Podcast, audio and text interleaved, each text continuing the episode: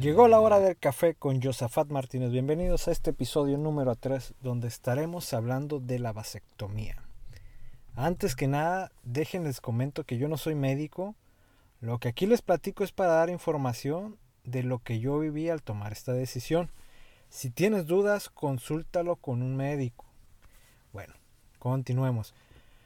Vamos a ver qué es la vasectomía. La vasectomía es una cirugía sencilla de esterilización para hombres que realiza un médico en un consultorio, en un hospital o una clínica. Es para aquellos que ya no quieren tener hijos o de plano no quieren tener ninguno. Y consiste en la sección y ligadura de los conductos deferentes del aparato reproductor. Esto da como resultado que el semen eyaculado no contenga espermatozoides por lo tanto, pues no puedes embarazarla, ¿no? Existen dos tipos de vasectomía. El método con incisión y el método no quirúrgico, o sea, sin corte. Los métodos sin corte pues reducen el riesgo de que tengas una infección o, o alguna otra complicación. En lo general tardan menos tiempo que en cicatrizar. Bueno, les contaré un poco de mi experiencia. Para empezar, yo ya tuve tres hijos y lo platiqué con mi bueno, lo platicamos entre mi esposa y yo que ya va a ser el número máximo de hijos que queremos tener. De hecho, yo entré en la segunda, la segunda vez que tuvimos a, nuestro hijo, yo entré a la cirugía y es sorprendente, ¿no? Entras al quirófano y ves gasas, ves sangre, ves a tu esposa recostada, es increíble, ¿no? Una, una cesárea. En, las primera, en el primer embarazo entré, pero no entré al quirófano, solamente recibía a las niñas. Ahí sí no me tocó ver todo el proceso y ver toda la sangre, ¿no? Entonces, uno queda en shock al ver todo esto, ¿no? Todo lo que tiene que pasar la mujer. Sin embargo, esta cirugía para los hombres es, no es nada, es insignificante en comparación a lo que pasan ellas en la cesárea. Bueno, el chiste es que lo platicamos y ya no queríamos tener más hijos. Entonces, pues eh, tuve que dar el paso, ¿no? De informarme de en qué consistía la vasectomía. Así que, como les digo, debes de estar muy seguro para poder realizar este, esta operación. Y aparte, pues uno quiere darle una mejor calidad de vida a los hijos, ¿no? Entre más hijos tengan, más se reduce esa posibilidad. Entonces fue cuando acudí a la clínica de salud, a la unidad de planificación familiar. No necesité cita para ir, me presenté y luego luego pasé a, a consulta. Le comenté al doctor que quería una vasectomía ya el doctor empieza a preguntarte que si cuántos años tienes, cuántos hijos tienes, desde que si ya no piensas tener más hijos, si sufres algún tipo de enfermedad, desde tomas algún medicamento y más que nada te pregunta si realmente ya estás decidido, ¿no? Que si no piensas tener más parejas o por cualquier situación, ¿no? Entonces después de eso lo que hacen es que te dan, te abren expediente y te mandan a realizar unos exámenes de sangre. Me dice, ya que los tengas, vuelves nuevamente conmigo para revisar este, los resultados. Pasan aproximadamente dos, entre dos semanas, ¿no? En lo que voy, me hago los exámenes de sangre y, y regreso al consultorio.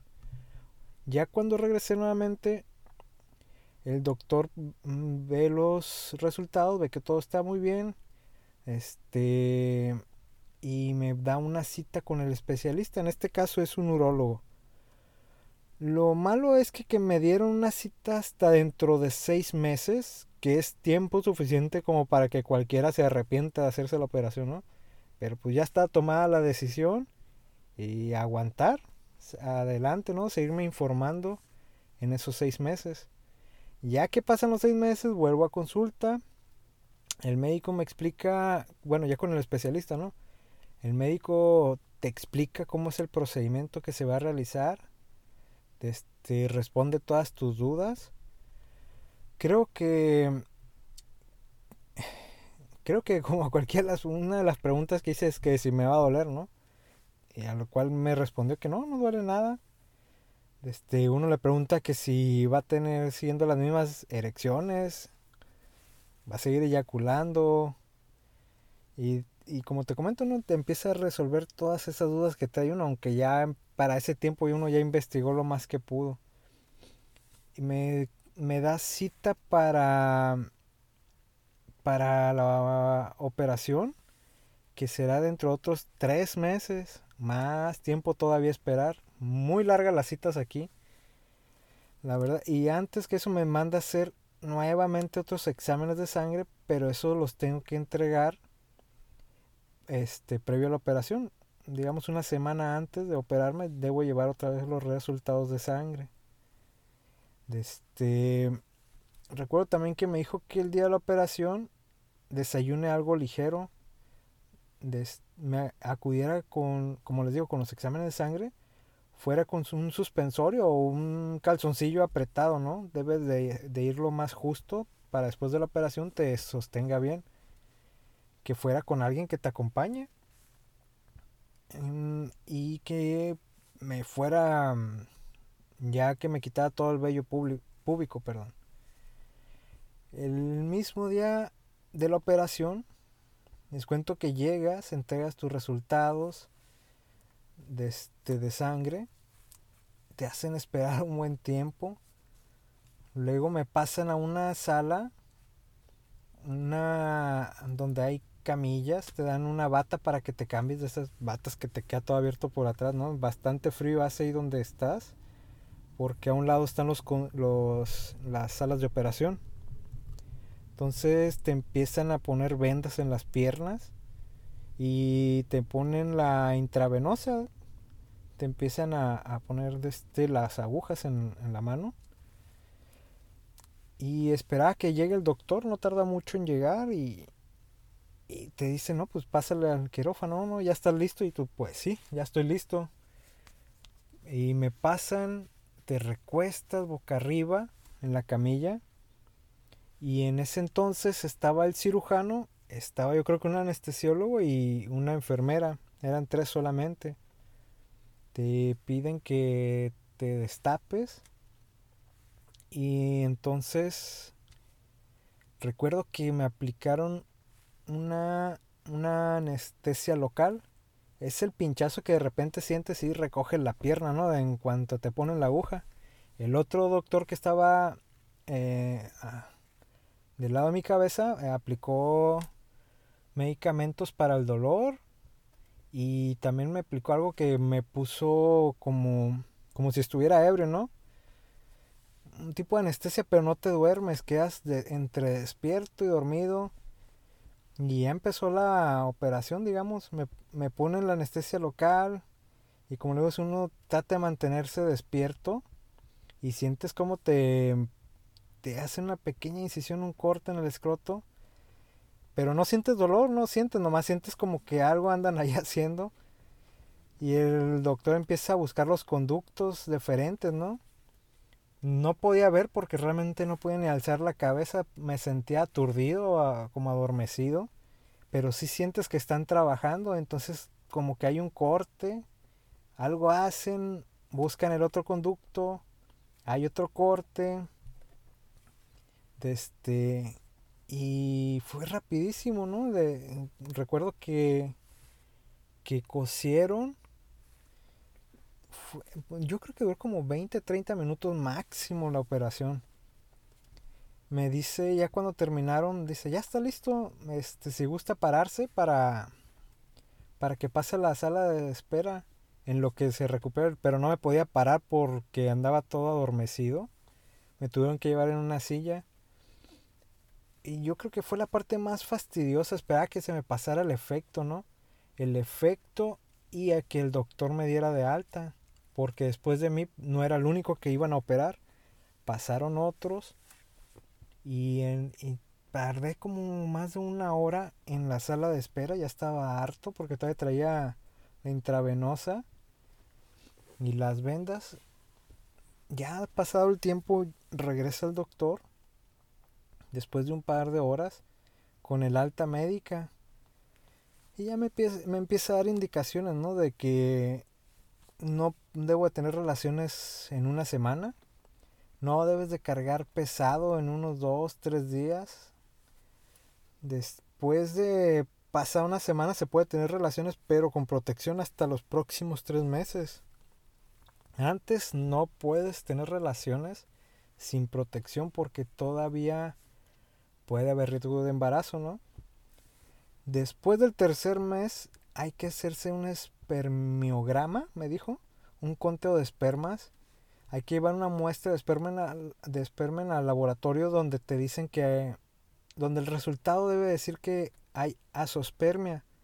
O sea que el recuento de los espermatozoides es igual a cero. Cuando ya te diga que hay asospermia, ahora sí ya, ya le llevas esos resultados al doctor y te va a decir que ya eres libre de tener relaciones sin, sin protección alguna. Hasta ese entonces, si no te haces este estudio, no te confíes porque muchas veces la gente se espera o se hace esta prueba y salen embarazos porque en algunos casos que yo sepa los conductos se vuelven a unir. Es muy raro, ¿no? Pero se vuelven a unir y es cuando viene el embarazo, ¿no? Bueno, continuando, ya que salí del hospital, salí caminando como si nada. A los días siguientes sí tenía una pequeña molestia y sí caminas raro por la molestia que tienes. Se te empiezan a inflamar los testículos, por lo que hay que ponerle un poco de hielo, ¿no? Y tomar tus analgésicos. Es por un par de días solamente. Eso sí, los puntos tardaron como tres semanas en caerse, pero se caen solos también. Y recuerdo que te sale también morete. Igual se te quita en una semana aproximadamente el morete. No tiene mayor complicación esa operación, realmente no duele. Todo funciona normal. Este, las erecciones son las mismas el, el, este, la eyaculación es igual, no más que ahora sin espermatozoides, ¿no? Entonces ya no embarazas. Pero todo es lo mismo, no tienes riesgo, no te va a dar cáncer, no te haces menos hombre, no engordas. Todos esos mitos no, no es cierto. Entonces yo les digo que no, no les va a pasar nada, no les va a doler y todo va a continuar normal hasta más a gusto, no van a estar con esa presión de que qué tal si queda embarazada, qué tal si no. Todo normal. Pero sí, sí, recuerda que es muy importante hacerse el conteo. Algunas recomendaciones que les puedo dar es que estés completamente seguro antes de hacerte la operación. No te sientas presionado por tu pareja que tienes que hacer la operación. Tienes que estar seguro tú. No hay de otra. Debes estar muy seguro. Otra cosa que podría recomendarte es que pida la operación un día viernes o generalmente lo hacen los días viernes. Así tienes dos días de descanso, sábado y domingo, y ya para lunes te presentas a trabajar como si nada hubiera pasado. Recuerda ponerte hielo y tomarte los analgésicos y descansar los primeros días. No debes de tener relaciones sin protección, recuerda, antes de tres meses. No lo hagas. Y nuevamente recuerda hacerte el conteo. Una vez que tengas asospermia es cuando ya puedes tener relaciones sin protección. Hasta aquí terminamos el día de hoy. Espero les haya agradado esta plática y nos vemos pronto para el siguiente capítulo. Hasta luego.